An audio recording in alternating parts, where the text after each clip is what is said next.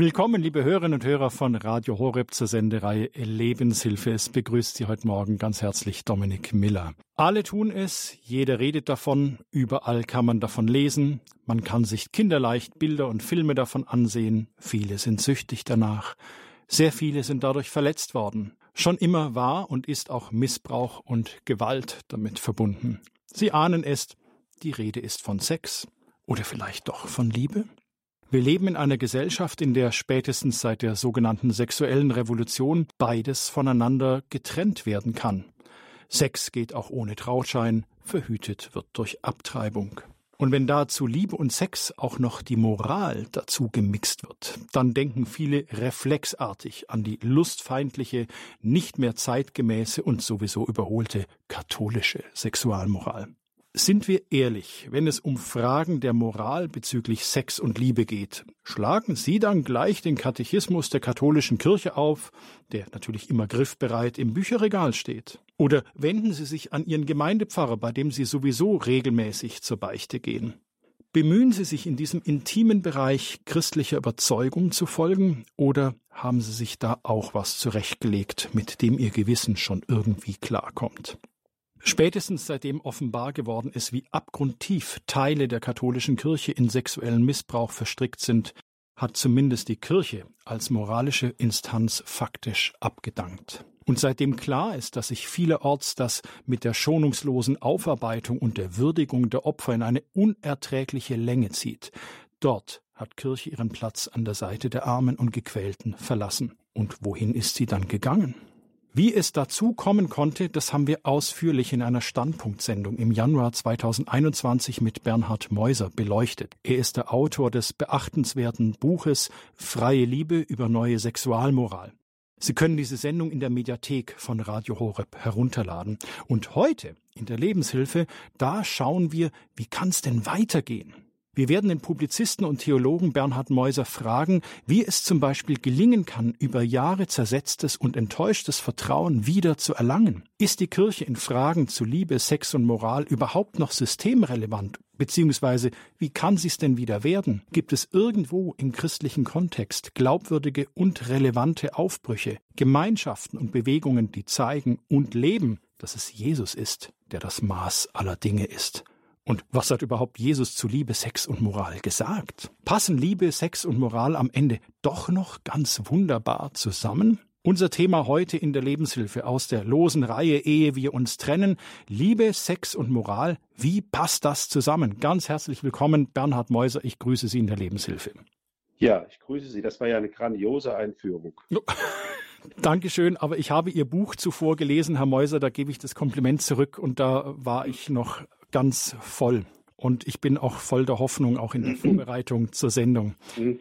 Herr Meuser, Sie sind ja nicht nur Theologe, sondern Sie sind ja auch Mitverfasser des UCAT. Das ist die Jugendversion des Katechismus der katholischen ja. Kirche. Jetzt, da ja. frage ich eben Sie als Mitverfasser des UCAT, wie erklärt man eigentlich jungen Menschen, was genau Moral ist? Ja, also ich glaube, die Kirche ist selbst daran schuld, dass dieser Begriff Moral so einen negativen äh, Beigeschmack hat. Also man denkt, da will einem jemand den Spaß an der Liebe verderben, indem er die Liebe umstellt mit einer Fülle von äh, Don'ts, wie man so schön sagt, also Dingen, die man nicht tun darf. Und also in der Moraltheologie wird, wenn man äh, nach Moral fragt, ist häufig die Rede von Normen, ja. Also Menschen, die mal in der ehemaligen DDR gelebt haben, die können das Wort Norm gar nicht gerne hören, weil es irgendwie so eine Anforderung ist, der man dann mit Gewalt und mit saurem Fleiß nachkommen muss. Dabei ist diese Konzentration auf die Norm, also das Gesetz, das, was man nicht darf, was man nicht überschreiten darf, eine völlig falsche Fixierung. Moral hat viel mehr zu tun damit, dass der Mensch aus ist auf das gute Leben. Also ich kenne keinen Menschen, der nicht ein gelingendes, ein gutes, ein Leben haben will. Und indem wir auf das Gute aus sind, sind wir letztlich auf den Guten aus. Gott ist der Gute und weil es den Guten gibt, der eine Schöpfung gut gemacht hat, äh, ist, ist jede Form, wie wir dem Guten entsprechen, etwas, was uns auf Gott hin ausrichtet. Wir sprechen dann sozusagen von den Werten. Ne? Das Gute ist realisiert in Werten. Und wenn wir uns den Werten zuwenden und den Wert auf Werten eine, eine, eine richtige Antwort geben, dann sind wir sozusagen moralisch. Also wenn wir zum Beispiel, ich will es mal ganz praktisch machen, wenn wir zum Beispiel ein Kind sehen, ja, ein Kind, das auf der Straße verlassen dasteht und weint, dann erkennen wir intuitiv aus, aus tiefster Seele heraus, dass dieses Kind der Hilfe bedarf. Ja? Also wir geben eine adäquate Wertantwort und in diesem Falle handeln wir moralisch, indem wir zu dem Kind hingehen und schauen, wo ist die Mutter. Ja? Ganz, ganz normale, tief sitzende moralische Impetus, den wir in, einfach in uns drin haben. Und so könnte man sagen, Moral ist einfach nur Flankenschutz für die Erreichung dieser Werte. Also Flankenschutz für, äh, für die Liebe, Flankenschutz für das Leben, also für alles Gute, das muss beschützt werden. Und deshalb gibt es Moral. Was hat denn jetzt Moral mit dem zu tun, was ich dann im stillen Kämmerlein mit jemand anderem mache oder mit meinem Computer anstelle? Wo kommt denn da die Moral ins Spiel? Ja, gut. Also ich sage jetzt mal, fangen wir mal äh, mit dem, mit dem krassesten an. Im stillen Kämmerlein kann man ganz viel anstellen, wenn man einen Monitor vor sich hat und ähm, ähm äh, sexuell interessiert ist. Ja? Also ich spreche damit dieses Thema Pornografie an. Mhm. Das, das Thema Pornografie ist die Verletzung von ganz entscheidenden Werten. Es wird zunächst einmal verletzt die Menschen, die sich dieser äh, dieser Veräußerlichung der Intimität hergeben. Die Intimität ist das Schützenswerteste und das Intimste zwischen zwei Menschen. Und das kann man nicht filmen, damit sich andere daran aufgeilen. Ja? So. Zum Zweiten ähm, ist äh, Pornografie mittlerweile ja ein Milliardengeschäft. Ja? Also äh, Fachleute sprechen, dass äh, die äh, Abhängigkeit vom Monitor äh, ungefähr die Dimensionen annimmt, die beim Drogenkonsum gegeben sind. Ja? Also es ist etwas Hochgefährliches. Der Mensch verliert seine Würde, seine Freiheit und er, er, weiß nicht mehr, dass die Sexualität etwas ist, was ihn zu anderen Menschen führen soll, in Beziehung führen soll, sondern er geht fremd mit dem Monitor. Ja? Und das ist eine zutiefst verletzende, den Wert des Lebens und äh, der, der, der persönlichen Autonomie und der Freiheit verletzende Tätigkeit. Deshalb ist es, sagt die Kirche, Sünde hat sich eigentlich, ich meine, jetzt gibt's viele Leute, die die sperren sich dann gleich, wenn sie hören, ja, da sagt die Kirche, das ist Sünde. Ja, und es sind einfach wieder da, was Sie ja eingangs sagten, dass Moral äh, fehlgedeutet wird als das darfst du und das darfst du nicht, also die Do's und Don'ts. Ja, ja. Was sagt denn eigentlich Jesus zur Moral? Hat er sich in irgendeiner Predigt oder einem Gleichnis mal zur Moral geäußert? Ja, also es wird häufig behauptet, Jesus habe überhaupt nichts mit äh, Sexualmoral zu tun. Das ist natürlich evidentermaßen falsch. Ja? Also ich will, ich fange mal an, äh, indem Jesus also sozusagen Kinderschutz betrieben hat. Ja? Also wenn man jetzt gerade wieder sieht, dass Fälle wie Kendler, also dieser Sexualpädagoge Kendler, äh, Urheber zusammen mit Sielert der Sexualpädagogik der Vielfalt ist, wenn man sieht, dass dieser äh, Kendler ein ein äh, krimineller Pädophiler war, der äh, Kinder und Jugendliche verkauft hat an, äh, an Kriminelle, an Sexualkriminelle in Berlin.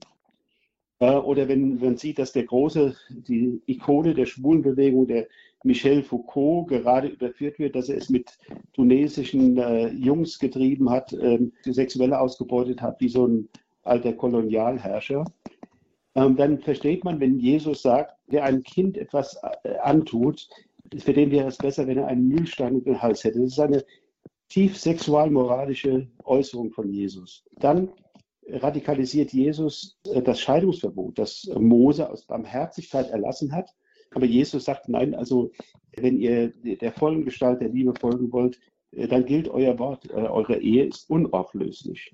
Oder wenn Jesus den lüsternen Blick verbietet. Das heißt, du sündigst bereits, wenn du eine Frau anguckst oder einen Mann anguckst, um mit ihm ähm, in eine sexuelle Beziehung einzugehen. Oder Jesus spricht von den unreinen Gedanken, die aus dem Inneren aufsteigen und er nennt ganz explizit die Unzucht. Also, dass Jesus zu Sexualmoral nichts gesagt hat, ist also einfach ein, ein, einfach ein Märchen, das man äh, leicht durchschauen kann. Sie hören die Lebenshilfe bei Radio Horeb mit dem Thema Ehe wir uns trennen, Liebe, Sex und Moral. Wie passt das zusammen? Wir sind im Gespräch mit Bernhard Meuser, erst Publizist und Theologe, und wir machen eine ganz kurze Pause.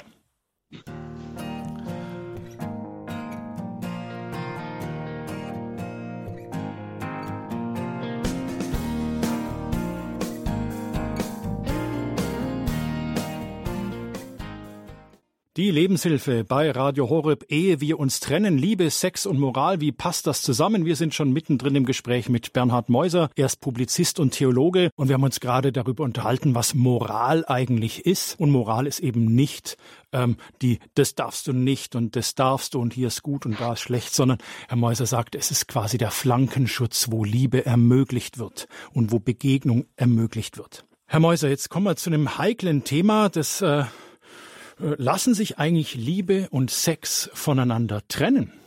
Ja, also das ist, glaube ich, die, wenn man äh, mal äh, zurückschaut auf die sexuelle Revolution, die uns äh, ja vielleicht den größten Paradigmenwechsel, wie man heute so sagt, also den größten ja. Wechsel in der Grundeinstellung, der allgemeinen Grundeinstellung der Gesellschaft beschert hat. Das sind Vorgänge, die ähm, in den 60er Jahren angefangen haben, mit anderen, mit tieferen Wurzeln natürlich davor, Jahrzehnten davor. Und dann muss man sagen, das entscheidende Wort ist Abkopplung. Das hatten Sie auch vorhin schon in Ihrer so gelungenen Einführung gesagt. Also es wird abgekoppelt die Sexualität von der Liebe, es wird abgekoppelt die Liebe von der Fruchtbarkeit, es wird abgekoppelt das Geschlecht von der Liebe, also im Grunde genommen alle Dinge, die einmal ein integrales Ganzes gebildet haben. Ich sage einmal, ein Mann, der als Mann äh, seine Identität darin hat, dass er sich nach einer Frau sehen, eine Frau, die ihre Identität danach hat, sie in einem Mann zu finden, dass beide zusammenkommen, so wie es in Genesis beschrieben wird. Der Mann verlässt Vater und Mutter und hängt seiner Frau an. Die beiden werden ein Fleisch und bilden sozusagen den Rahmen der Liebe, in der ein Kind kommen kann. Das ist die natürliche Ordnung, das ist die Ordnung der Schöpfung. Diese, diese Ordnung, in der all diese Elemente, die einzeln genannt werden, also die Geschlechtlichkeit, die äh, Verwiesenheit der Geschlechter aufeinander, die Fruchtbarkeit, die Vereinigung in einer dauerhaften Ehe, das Schaffen eines Raums der Liebe, das sind alles integrale Elemente. Ich nenne das mal die Matrix. Ja. Und diese Matrix wurde in der sexuellen Revolution zerstört mit verheerenden Folgen. Ja. Wir sehen im Moment, dass alle Familienformen zerfallen, dass man ja, mit, äh, mit einigem Recht versucht man natürlich äh, diesen zerstörten Beziehungen dann auch irgendeine Lebensmöglichkeit zu geben, sie äh, aus der Diskriminierung herauszunehmen. Aber im Grunde genommen sind es Verfallsprodukte einer Sache, die einmal im Ganzen zusammengehörte und die wir dringendst, wir alles tun müssen, dass diese integrale Gestalt so häufig wie möglich wiederhergestellt wird, damit unsere Zukunft gesichert ist, damit unsere Kinder und Enkel in einer Tradition leben können, in der es human zugeht, in der Menschen ein Habitat haben, einen natürlichen Lebensraum, um zu wachsen, zu entfalten und liebevolle Persönlichkeiten zu werden. Jetzt wundert mich das eigentlich, Herr Meuser, dass eben ein oder der Kern der sexuellen Revolution diese Abkopplung, diese Trennung voneinander war, von Liebe, Sexualität, Fruchtbarkeit, Familie und so weiter, wo doch eigentlich auch zur selben Zeit so die Philosophie dessen aufgekommen ist, ganzheitlich zu sein, alles hängt miteinander zusammen. Ähm, wie passt denn dann das miteinander zusammen? Ich meine, einerseits sagt man, ja, ja alles, alles hängt zusammen, alles fließt, aber da wird getrennt voneinander. Wie geht denn das? Ja. Gut, wir haben natürlich verschiedene Strömungen in der Moderne. Wir haben einmal die Strömung, die seit Jahrhunderten auf den Individualismus läuft. Also wir kommen aus dem, wenn wir mal anfangen im, im 13., 14. Jahrhundert, als die in der Renaissance dieses klassische Weltbild zerfiel, der Mensch ist Teil einer Schöpfung und Gott ist äh, sozusagen in der Schöpfung präsent und wir leben dann gut, wenn wir den Geboten Gottes folgen. Das ist zerfallen. Immer mehr wurde der Mensch in seinem Selbststand ausgehoben, bis wir heute bei einem Individualismus gelandet werden, dass wir sagen, der Mensch ist letztlich der letztverantwortliche, Herr aller Dinge. Er muss seine Welt gestalten, er muss sehen, wie er lebt. Die zweite Tendenz ist die der Tendenz zur Technik und zur Machtbarkeit. Ja. Wir haben also schon mehrere Jahrhunderten läuft alles darauf hinaus, dass der Mensch ganz viel kann durch die Beherrschung von Wissenschaft, Technik, Naturwissenschaften und so weiter. Das sind Tendenzen, die äh, einer gegenläufigen Tendenz, der ökologischen Tendenz, äh, widersprechen. Die ökologische Tendenz ist eigentlich, äh, hat zutiefst christliche Wurzeln, obwohl das äh, äh, den Grünen noch nicht unbedingt bekannt ist oder vielen Grünen noch nicht unbedingt bekannt ist. Wir sind nur sinnvoll und glücklich, indem wir uns integrieren in eine Gott her gut gedachte Schöpfung und wenn wir die Schöpfungsordnung Gottes anerkennen und möglichst tief in unsere natürlichen äh, äh, Lebensweise wieder einfinden. Herr Meuser, die Bibel, die verortet die gelebte Sexualität in der Ehe und nur dort. Sie hatten es ja auch vorhin ja. gesagt, dass es Jesus selbst ja auch nochmal sagt, ja, Scheidung ja. ist nicht und so weiter, also dass auch vom Herrn selber klare Worte gesprochen sind. Was ja. haben die vom Heiligen Geist inspirierten Verfasser der Heiligen Schrift verstanden? Und was sagen die uns heute noch? Was haben die wirklich grundsätzlich kapiert und was sagen sie uns durch die Zeit hindurch ins Heute hinein?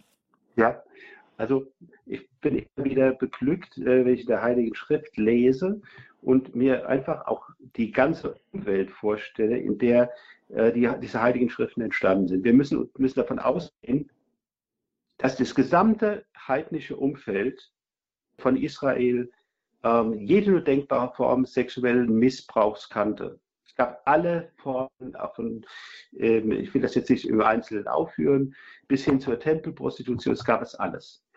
Und äh, allein im Judentum, Christentum und auch noch im Islam, also praktisch über mehrere tausend Jahre hinweg, kommt in der Menschheit ein Drang, wo gesagt wird, hallo, Liebe ist nur in dieser Konzentration auf dieses Mann, Frau, Kind Ding.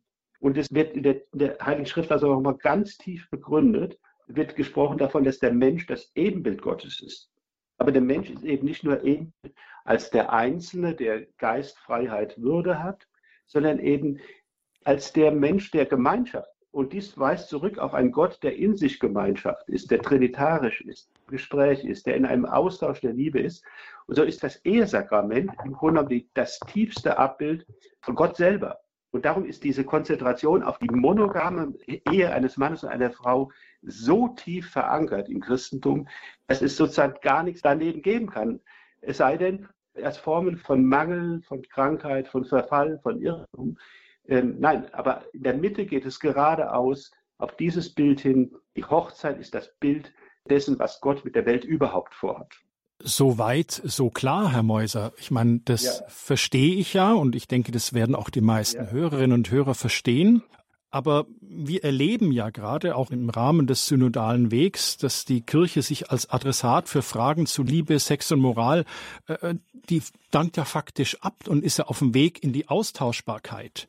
Ja, ja, weil ja, weil es immer mehr das, was, was Sie auch gerade ausgeführt haben, was in der Schrift geschrieben steht, immer mehr aufgeweicht wird, dass äh, sogar äh, überlegt wird in Kirchenkreisen, ja, dass auch Masturbation oder, oder Homosexualität völlig in Ordnung ist und schätzenswert ja. sind. Ja. Ich meine, ähm, was sind denn jetzt daraus raus extrahiert, was sind heutzutage eigentlich die Kompassnadeln, mit denen sich vor allem junge Menschen und Heranwachsende orientieren. Wenn es die Kirche nicht ist und wenn es die Moral nicht ist und die Bibel nicht ist, woran orientieren sich nach Ihrer Wahrnehmung junge Menschen eigentlich heute?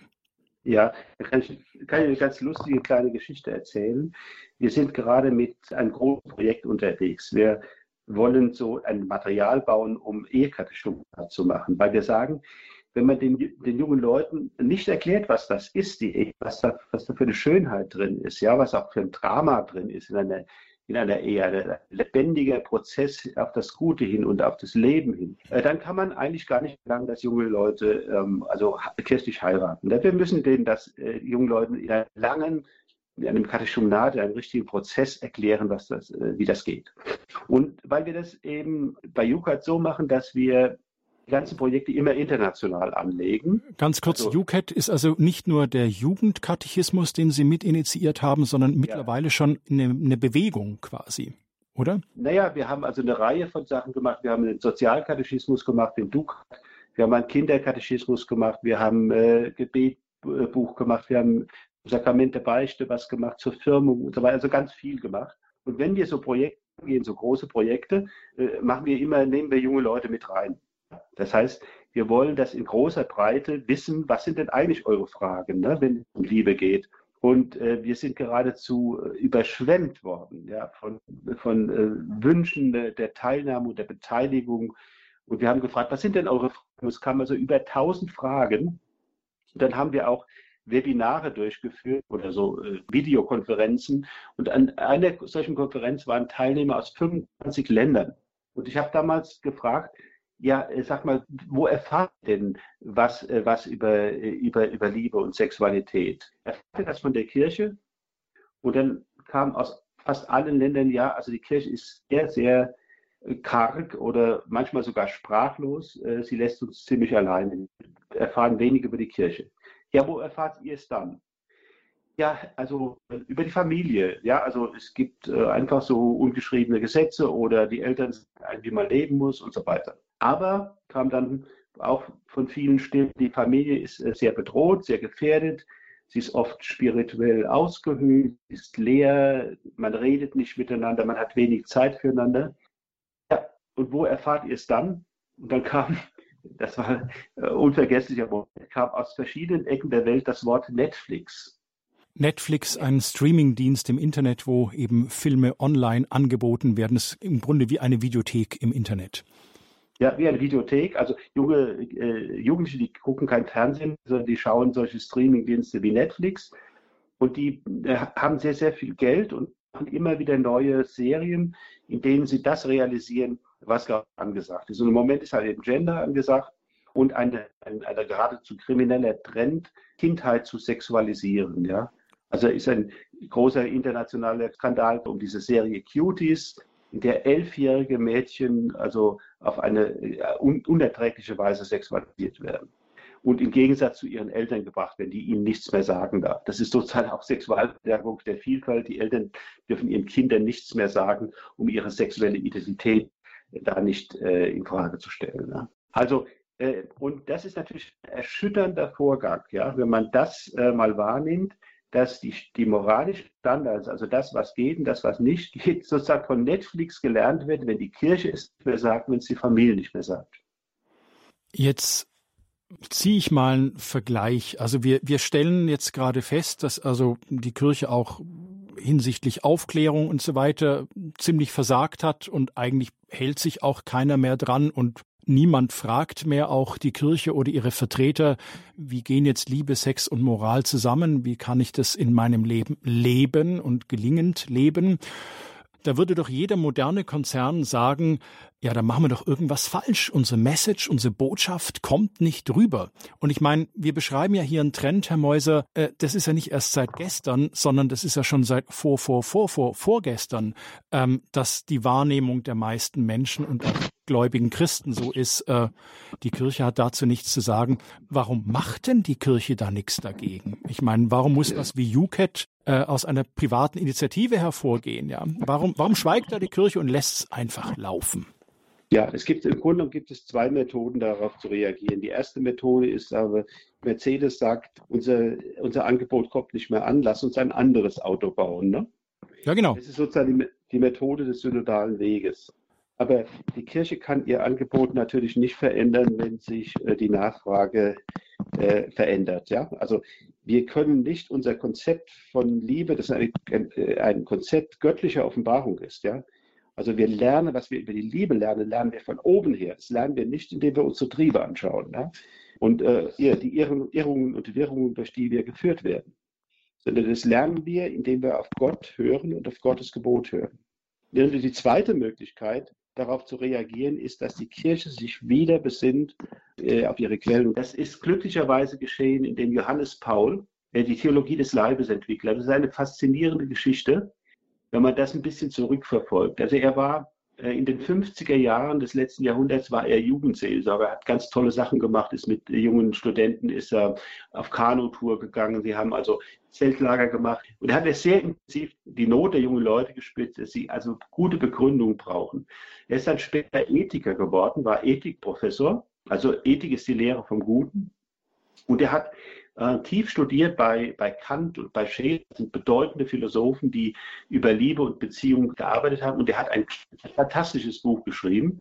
Das Buch heißt äh, Liebe und Verantwortung. Bis heute das Beste, was zur, wie man sagt, Phänomenologie der Liebe äh, geschrieben wurde. Und dieser Mann wurde dann später Papst. Und er hat dann in einer langen Katechesenreihe, 133 Katechesen, immer über dieses Thema gesprochen, über das niemand zuvor sich in, so intensiv ausgelassen hat. Und diese Theologie des Leides hat einen, einen sehr tiefen Kern, der jetzt gerade der Missbrauchskrise wirklich in, ins Schwarze trifft. Ja? Also wie so ein Schuss, der so Blattschuss. Ja?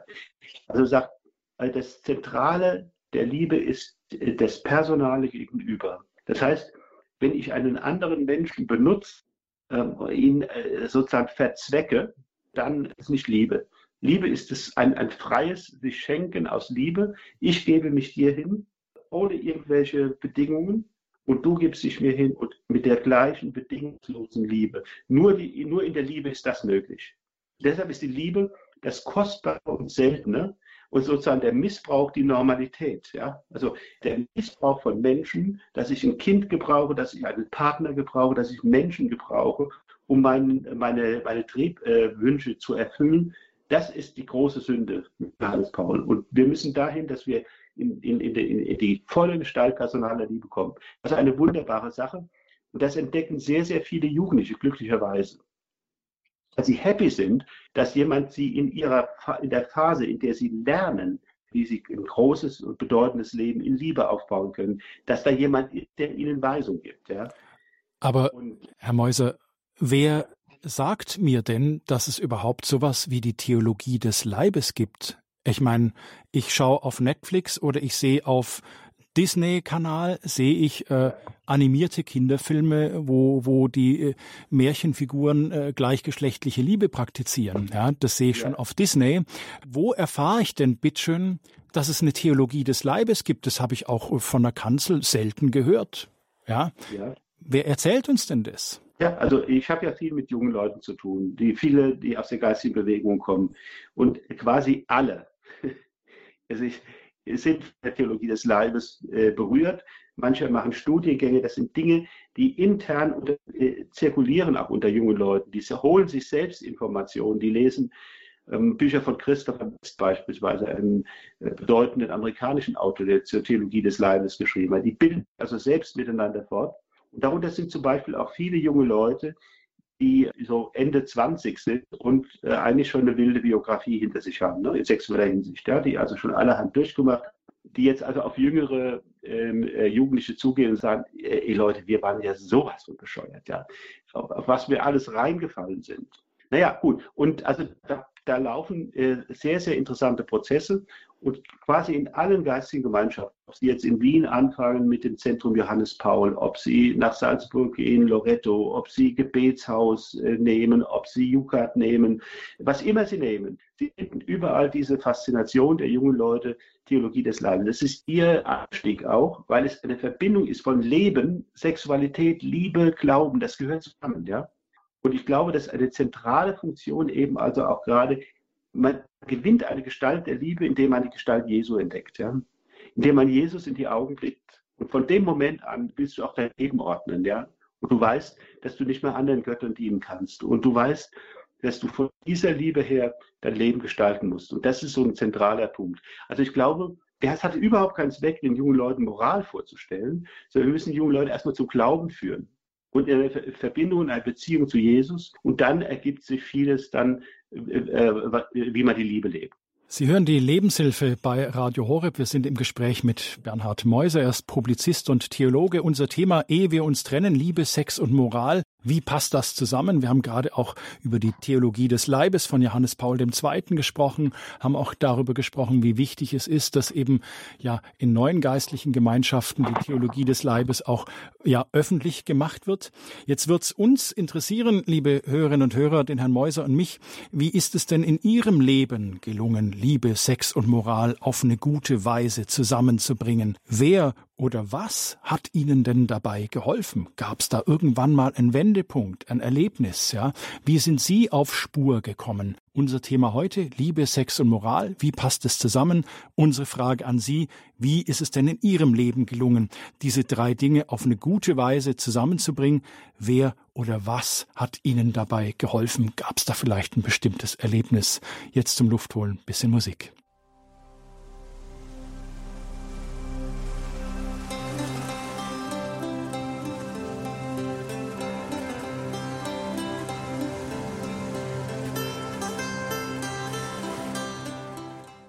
Sie hören die Lebenshilfe bei Radio Horeb. Unser Thema heute aus der Reihe Ehe wir uns trennen, Liebe, Sex und Moral. Wie passt das zusammen?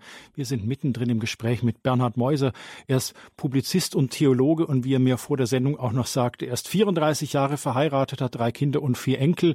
Also äh, ich möchte jetzt mal so sagen, in gewisser Weise ist er dann auch ein Spezialist dafür. Er hat es in seinem Leben ja. einfach schon. Man lernt nie aus. Man lernt nie aus, umgesetzen und praktizieren können. Also von den 34 Ehejahren bin ich noch ein bisschen entfernt. Insofern bin ich noch ja. ein Lehrling.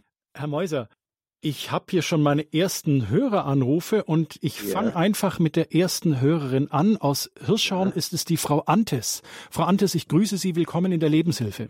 Hallo, Frau Antes. Guten Morgen, ist Frau Antes. Morgen. Also in Bezug auf das ganze Thema, es ist natürlich ja. sehr, äh, äh, wie soll ich sagen, äh, irgendwie äh, nicht einfach, das alles zu übertragen, weil ich ganz voll und ganz verstehe. Aber ich möchte nur sagen, wir haben ja früher in der Schule öfters Musikunterricht gehabt. Und da haben wir ja. verschiedene Volkslieder haben wir gelernt. Unter anderem würde ich eben sagen, äh, die Welt der Muse wäre froh und glücklich und brüdlicher, menschlicher, wenn mehr Volkslieder überhaupt, die schönen Lieder gesungen haben. Ist es überhaupt auf einem Kassil oder gibt's äh, die Liebe Gottes ist ausgegossen unser Herzen durch den Heiligen Geist, der uns gegeben ist. Aber jetzt möchte ich gerne nur ein kleines Lied vorspielen. Nein, das spielen Sie uns nicht vor, aber ich danke für diesen Hinweis, Frau Antes. Ja. Danke, ein Gruß ja, nach Hirschhorn. Schade. Wichtig ist, die Herzens, wichtig ist die Bildung des Herzens. Da haben Sie vollkommen recht, Frau Antes. Jetzt schalten wir nach Berlin zu Frau Palisch. Hallo, Frau Palisch, ich grüße Sie. Willkommen in der Lebenshilfe. Ja, guten Tag. Mein Name ist Palisch aus Berlin. Ja, ich habe ganz ja. tolles Herzklopfen, weil mich das Thema sehr anspricht. Ich bin 78 Jahre alt habe meinen ja. Mann mit 13 Jahren kennengelernt. Wow. In einer, in einer Gruppe. Und da habe ich die Liebe gelernt. Ich habe in der ganz frühen Kindheit Missbrauch erlebt. Und mein Mann auch. hat so liebevoll mich in die Liebe eingeführt, obwohl er ein er war anderthalb Jahre älter und ja. wollte natürlich klar mich kennenlernen und auch mehr, was man den Jungen beibringt, ne, dass man also ja. früh miteinander zu tun hat. Mhm. Aber er hat so lange gewartet, bis ich wirklich bereit war. Und das war dann kurz vor 18 Jahren. Mhm. Das bin ich ihm heute noch so dankbar, dass er so Rücksicht genommen hat auf meine Gefühle. Ja. Äh, und ich habe dann auch noch mit meiner Schwester, ich bin jetzt sehr aufgeregt, äh, kennengelernt. Ja. Sie war vier Jahre älter als ich. Ja. Und ich bin nicht in der Familie aufgeklärt worden, sondern über meine Schwester, aber nicht jetzt wie der Körper funktioniert, sondern wie man liebt, das, was Liebe bedeutet. Ja. Dass man, äh, ja, ja, wie soll ich das erklären? Ich habe gerade mit ihr darüber gesprochen. Sie ist jetzt 82 und sie mhm. war ganz erstaunt, als ich ihr das erzählte, weil ihr das gar nicht mehr so im Gedächtnis war, dass sie mhm. mir geholfen hat, ja, Liebe kennenzulernen zu einem anderen Menschen. Und dann hatte ich eben das Glück, wie gesagt, meinen Mann äh, kennenzulernen, der dann wirklich warten konnte, bis ich dann bereit war, mit ihm wirklich näher in Kontakt zu kommen, körperlich. Ja, ja, ja. Äh, also das ist eine ganz wunderbare Geschichte, die Sie da hier erzählen. Ich habe selber auch einen Missbrauch erfahren. Ja. Und es ist ganz wichtig, dass man dann Menschen findet, mit denen, äh, die, die einen wirklich annehmen, so wie Johannes Paul es eigentlich gesagt hat, ja. wirklich die, die Würde des anderen sehen. Würde des anderen, das war so wichtig in dieser Beziehung. Und wir sind heute noch zusammen. Wir sind, mein Mann wird jetzt 80, ich bin 78. Wir Nein. Sind, wir kennen, wir sind 55 Jahre verheiratet und kennen uns, wie gesagt, seit dem 13. Lebensjahr. Wir haben auch schwierige Zeiten erlebt, ist klar, ja. aber das hat uns verbunden, immer wieder. Ich habe nie aufgegeben, habe immer versucht, ihn zu verstehen, wo er herkommt, aus seiner Geschichte, aus Krieg. Ich komme ja. aus dem Weltkrieg hier in Berlin, habe schlimme Erfahrungen gemacht, aber wir haben uns immer wieder wie zwei kleine Kinder ja, aneinander und an einer tiefen Liebe, die doch irgendwo immer war, festgehalten weil es ist ein wunderschönes Zeugnis auch für junge Leute, dass sie da, dass sie das erzählen. Ja. Mhm. Sehr schön, danke. Frau Palisch, danke Ihnen und ja. Gruß an Ihren Mann. Ja, danke schön. Grüße Gott, Gruß nach Berlin. Dankeschön, tschüss. Herr Meuser, haben Sie denn den Eindruck, ich meine, Sie machen ja über UCAT, arbeiten Sie sehr, sehr viel mit jungen Menschen und, und mhm. Heranwachsenden zusammen. Haben Sie so den Eindruck, dass junge Menschen ich sage es mal so langsam, aber sicher erkennen, dass Christentum für ihren Lebensentwurf eine Option sein könnte. Ja, also wir, wir leben natürlich im Moment in einer, in einer unglaublich dramatischen Situation. Die Kirche ist äh, tief gefährdet. Ja? Also was wir denn im nächsten halben Jahr erleben, das kann Kirchengeschichte sein. Ja? Also die Kirche gibt gerade kein besonders gutes Bild ab. Das ist so traurig ja, in Hinsicht darauf, dass junge Menschen gerade auch über, über die Liebe entdecken und einen Zugang bekommen zum Glauben. Ja? Das ist also ein, ein, ein, eine, sehr, eine sehr merkwürdige Situation. Einerseits dieser Verfall der Kirche und die Versuchung äh, der Welt zu folgen, sich anzupassen an, eine, an, an die Standards, die wesentlich von der sexuellen Revolution bestimmt sind und die alle Standards der Desintegration sind, der, des Auseinandertreibens von Liebe und Sexualität und so. Das ist so unglaublich traurig, dass man nur hoffen kann, dass dieser äh, Tsunami bald an der Kirche vorübergeht, damit eine ruhige, Arbeit äh, des Glaubens, des Vertrauenaufbauens. Und also wir können den Glauben nicht mehr als Glauben vermitteln, sondern wir können den Glauben nur über Liebe, über glaubhafte Zusammenhänge äh, vermitteln und indem wir Menschen in eine echte Beziehung zu Gott führen und von Gott her wieder Gemeinschaft aufbauen. Also diese, die Ethik ist nicht keine Individualethik, ja, also dass jeder Einzelne so sehen muss, wie er hinkommt, sondern indem wir uns in die Gemeinschaft integrieren, indem wir gemeinsam Prozesse der Liebe ermöglichen, wie das eben die Frau Palic also ganz wunderbar erzählt hat, dass ihre Schwester ihr geholfen hat. Du musst einen Menschen finden oder du musst einen Kreis von Menschen finden, in dem du offen sprechen kannst über deine Sehnsüchte, dein Wachstum, deine Schwierigkeiten, dein Scheitern. Und es gibt immer Wege, ja. Also was die Kirche früher völlig äh, schlecht gemacht hat, sie hat also Menschen, die sozusagen nicht der Norm entsprachen, leicht ausgegrenzt. Und es gibt heute ganz, ganz viele Menschen, die in irgendeiner Weise mit ihrer Geschichte natürlich an einem Punkt sind, wo sie anfangen müssen, sich langsam auf das Gute hin zu verändern. Und das muss man verstehen. Und deshalb ist es so wichtig, dass Papst Franziskus auch immer wieder darauf hinweist, die Kirche muss alle diese Menschen mitnehmen und sie darf sie nicht verurteilen nicht ausgrenzen. Und trotzdem muss sie gleichzeitig ihre Prinzipien halten. Das ist so wichtig, diese beiden Sachen, Barmherzigkeit und die Prinzipien. Jetzt habe ich hier eine Hörerfrage hinterlegt bekommen auf meinem Bildschirm. Ja. Die Frage äh, stellt offensichtlich eine etwas ältere Hörerin, die sagt, ja, wie sieht's denn mit älteren Menschen aus, die eben mit dieser restriktiven Moralvorstellung der katholischen Kirche aufgewachsen ist, also ja. eher diese Do's und Don'ts, das darfst du nicht, ja. das ist böse und das ist gut, anstatt eben mit der Moralvorstellung, hallo, dies sind sozusagen die Leitplanken, zwischen denen Liebe und Leben gelingen kann. Also sprich, wie können ältere Menschen, die sozusagen, ich nenne es mal so, mit einem moralischen Zerrbild aufgewachsen sind, hineinwachsen in so diese liebende Moral, die Sie beschrieben haben, auch sozusagen ja. gewürzt mit der Theologie des Leibes. Wie kann das was auch ja. für ältere Menschen sein, die da sicher auch Verwundungen ja. davon getragen haben? Ja, also das ist ähm, auch für ältere Menschen ganz wichtig, dass sie in Prozesse der Heilung reingehen. Ja, also wir müssen einfach mal sehen. Die Kirche spricht immer vom Sündenfall, ja. Also, dass wir kein, die Natur, das eigentlich, was wir eigentlich wollen, das Gute, dass wir das in, nur in einer gebrochenen Form erleben. Und das geht durch unser ganzes Leben hindurch, ja. Wir sind immer gefährdet, äh, aus der Liebe herauszufallen. Und letztlich ist die Liebe viel wichtiger als die Sexualität, ja. Die Sexualität hat nur innerhalb der Liebe ähm, ihren Platz. Und was ich der älteren Dame empfehlen würde, ist, lesen Sie einfach mal in Ruhe und, äh, und Dankbarkeit den ersten Johannesbrief. Ja? Also ganz am Ende der Heiligen Schrift äh, finden Sie den ersten Johannesbrief. Das ist ein, eine große Epistel über die Liebe. Und letztlich soll uns die Sexualität ja nur Hinweis geben auf die Liebe, die Gott zu uns hat und die Liebe, auf die wir hingehen und die Liebe, die wir auch im Sterben ähm, äh, erreichen werden. Ja? Also alle unsere Versuche, alle unsere Verkantungen, Verkrustungen, all das, was wir an Repression und Drangsal und äh, falscher Moral erlebt haben, all das wird wegfallen. Und wir, wir sollen uns bereiten für die große Vereinigung mit Gott, die Begegnung der Liebe, die Hochzeit, die am Ende unseres Lebens uns erwartet. Herr Meuser, Frage, wie kann es der Kirche, die jetzt so den Karren auch in den Dreck gezogen hat oder gefahren hat. Wo, wo sind da so die Ansatzpunkte, dass sie ihre Glaubwürdigkeit wiederherstellen kann, dass sie wieder wahrgenommen wird als eine Instanz. Ich meine, ich bin Ingenieur im Hauptberuf, da bin ich ja. auch mit den physikalischen Hebelgesetzen äh, vertraut. Wo muss man sozusagen den Hebel ansetzen, dass der Wagen wieder in Bewegung und auf Spur kommt? Das ist eine sehr schwierige und sehr komplexe Frage. Also ich halte erstmal, um da muss ich also ganz offen sagen, nichts vom synodalen Weg. Ich glaube, das ist Missbrauch mit dem Missbrauch. Das sage ich als Missbrauchsopfer. 80 Prozent der Übergriffe in der Kirche sind Übergriffe gleichgeschlechtlicher Natur. Also ein älterer Kleriker äh, vergeht sich an, an Ministranten im halbwüchsigen Alter. Das hat man in der Antike immer unter Knabenschändung bezeichnet und äh, bis heute so bezeichnet. Und diesen Punkt, diese Besonderheit der katholischen Kirche wird bis heute nicht angeschaut.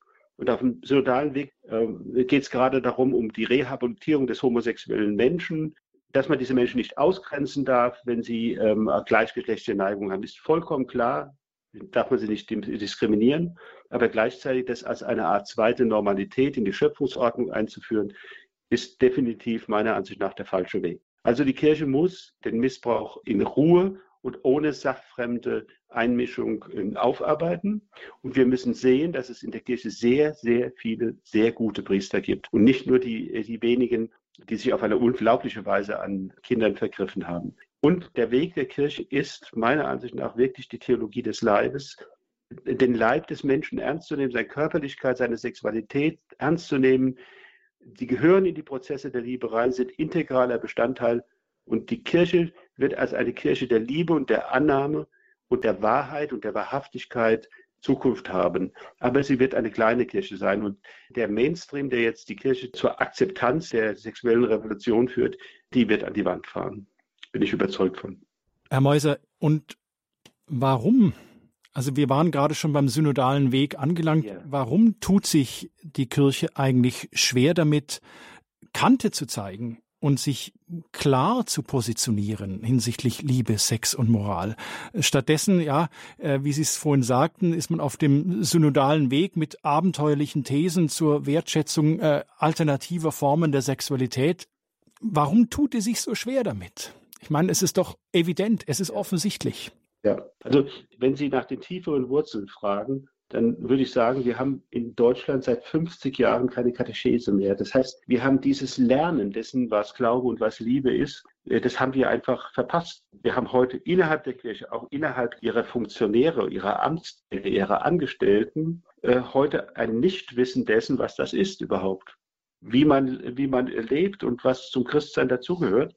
Und deshalb kursieren die abenteuerlichsten Thesen und deshalb ist die Kirche so anfällig für Ideologien jeder Art. Und auch auf dem synodalen Weg äußern sich Stimmen, äh, wo ich also einfach nur den Kopf schütteln kann. Also haben die niemals Katechese gehabt? Haben die niemals gelernt, was Kirche ist? Haben die niemals gelernt, was Liebe ist, was Sexualität ist? Das sind ganz erstaunliche Dinge. Also, äh, dass Menschen da mitreden wollen und mit Mehrheitsentscheidungen da eine Sexualmoral installieren wollen, die gegen die Lehre der Kirche evidentermaßen ist und die auch von der universellen Kirche zurückgewiesen wird, da bin ich mir vollkommen sicher, das ist für mich unerfindlich und ich bin sehr traurig über diese Vorgänge. Sie haben vorhin von der Heilung gesprochen, dass ja. viele Menschen eben auch einen Heilungsprozess durchgehen müssen, eben weil sie ja durch eben die Trennung, die Abkopplung von Liebe und Sex verwundet worden sind. Wie sieht denn es mit dem Heilungsprozess der Kirche aus? Die ist ja auch schwer ja, also, verwundet und torkelt. Ja, die, die Kirche torkelt und muss sich der Situation stellen, die viele Menschen auch haben. Ja. Ich kenne kaum einen Menschen, der eine wirklich kerzengerade Biografie in der Liebe hat. Viele Leute haben Missbrauchserfahrungen, viele Leute sind Irrwege gegangen, viele Leute sind in Abhängigkeit geraten, sie haben die Ehe äh, aufgekündigt, sie haben, also wir, wir, der Papst äh, spricht ja von einem, einem Feldlazarett sodass man also wirklich also fast nur noch Verwundete hat, mit denen umzugehen hat. Nun ist die Kirche selbst auch verwundet und das Heilungsrezept, das man für den Einzelnen hat, gilt natürlich auch für die Kirche. Es gibt zunächst einmal, man muss wirklich die Wunden anschauen. Und solange man wegschaut, äh, zum Beispiel was die wirklichen Quellen von Missbrauch in der Kirche sind, äh, solange gibt es natürlich auch keine Heilung.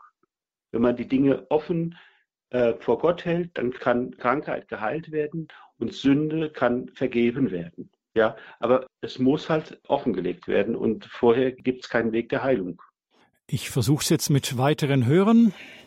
Hallo, Sie sind in der Lebenshilfe, wer auch immer dran ist. Ja, mein Name ist von Heldorf und ich möchte noch etwas dazu sagen. Also dieses Thema beschäftigt mich immer wieder. Äh, ich bin auch, stehe auch der Kirche nah und ich halt das Christentum auch immer hoch. Was mich fürchterlich stört, ist die ganze heutige Zeit, die die Jugendlichen, gerade die, ich bin auch schon älter, ich habe es selber erlebt, dass ich Gott sei Dank in einer Zeit groß wurde, wo die Technik noch nicht so einen großen Fortschritt hatte wie heute. Aber ich sehe dieses Problem auch da drin und da muss ich sagen, hat die Kirche auch nicht viel zu sagen und macht da auch nicht genug, meine ich, bezüglich dass Jugendliche an diese Liebe im praktischen Leben, Liebe meine ich jetzt nicht Sex, sondern Liebe, äh, heute wird zum Egoismus erzogen und jeder nur noch für sich selber in der Technik, mit seinem Smartphone, mit seinem Internet, mit Filmen, die, wo er zugemüllt wird geradezu, für das, und das für das Wesentliche, als Mensch sich zu entwickeln und zu einem anderen Menschen Beziehung aufzubauen, ist heute kein Platz mehr und keine Zeit.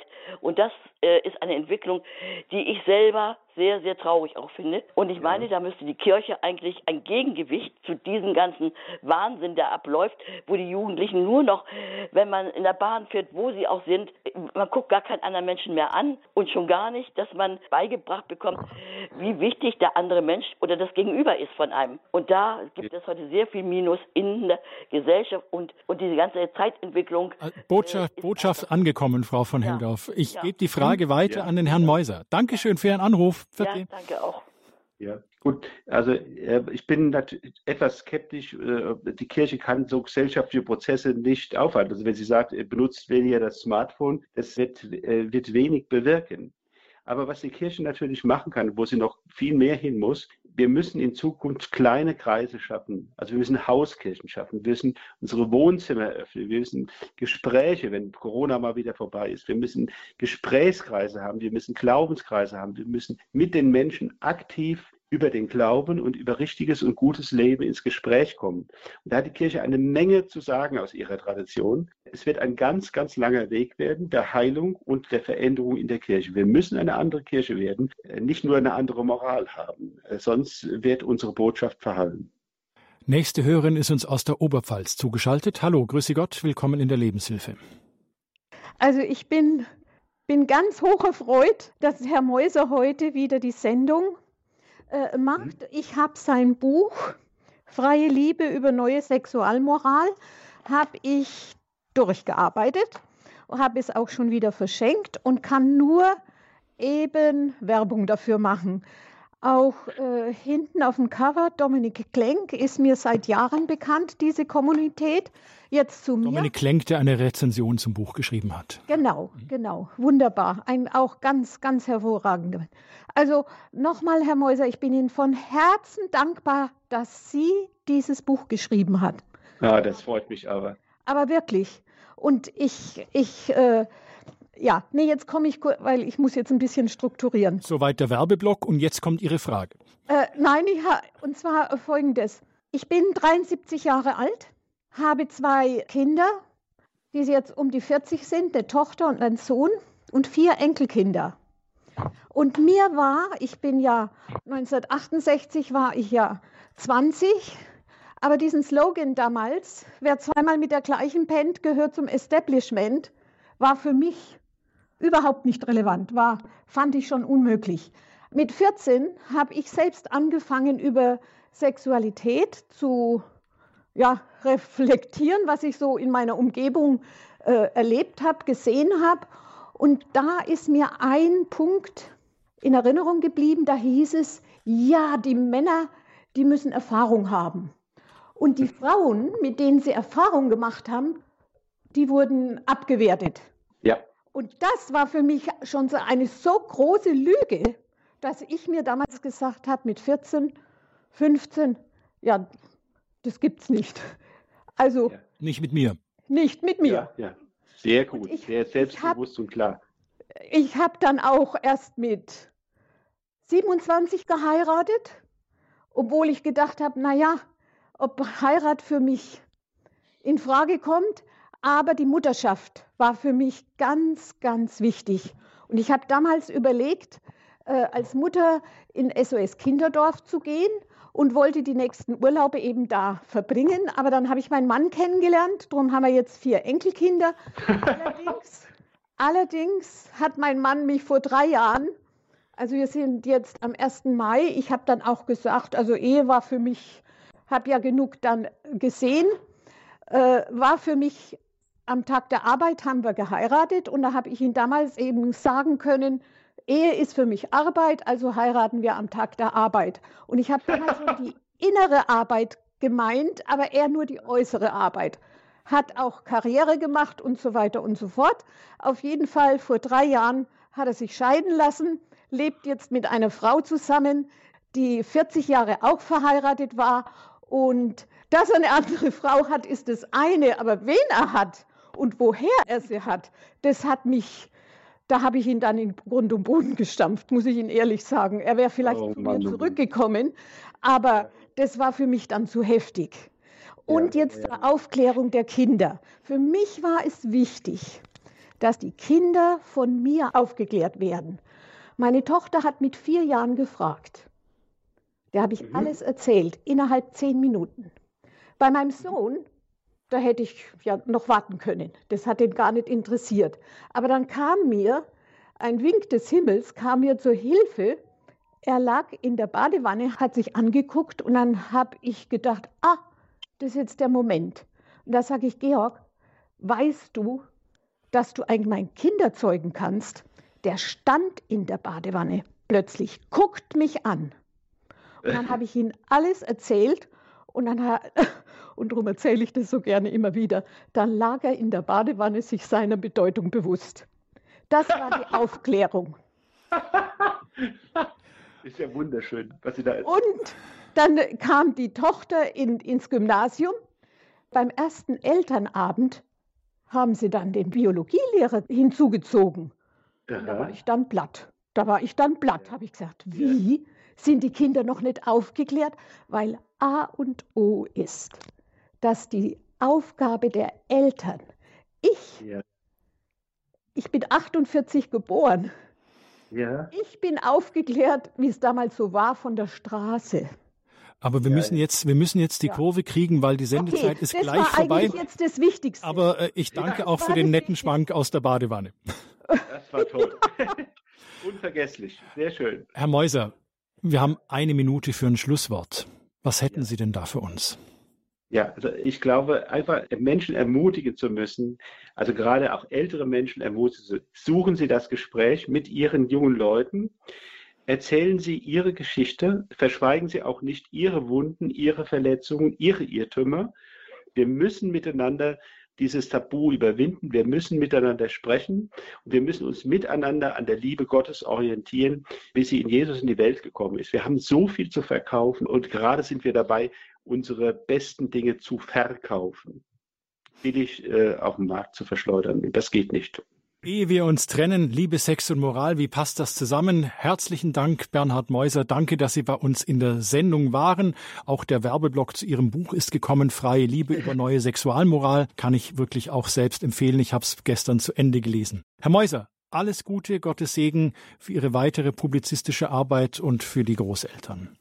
Ja, vielen Dank, Herr Miller. Vielen Dank auch den Hörern, die so lange bei uns waren. Dankeschön.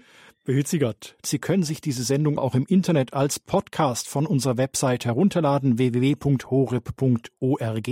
Eine Aufzeichnung dieser Sendung können Sie sich auch auf CD bestellen, also nicht runterladen, beim Radio Horeb CD-Dienst unter der Rufnummer 08328 921 120.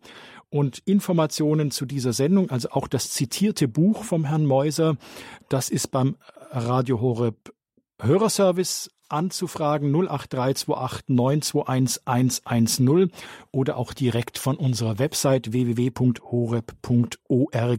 Gehen Sie einfach auf den Info-Button neben der aktuellen Sendung. Es verabschiedet sich an dieser Stelle und ich bedanke mich bei allen Hörern und Hörerinnen, die angerufen haben und die uns auch teilhaben lassen. Ich bedanke mich. Es verabschiedet sich Dominik Miller. Behüt Sie alle Gott.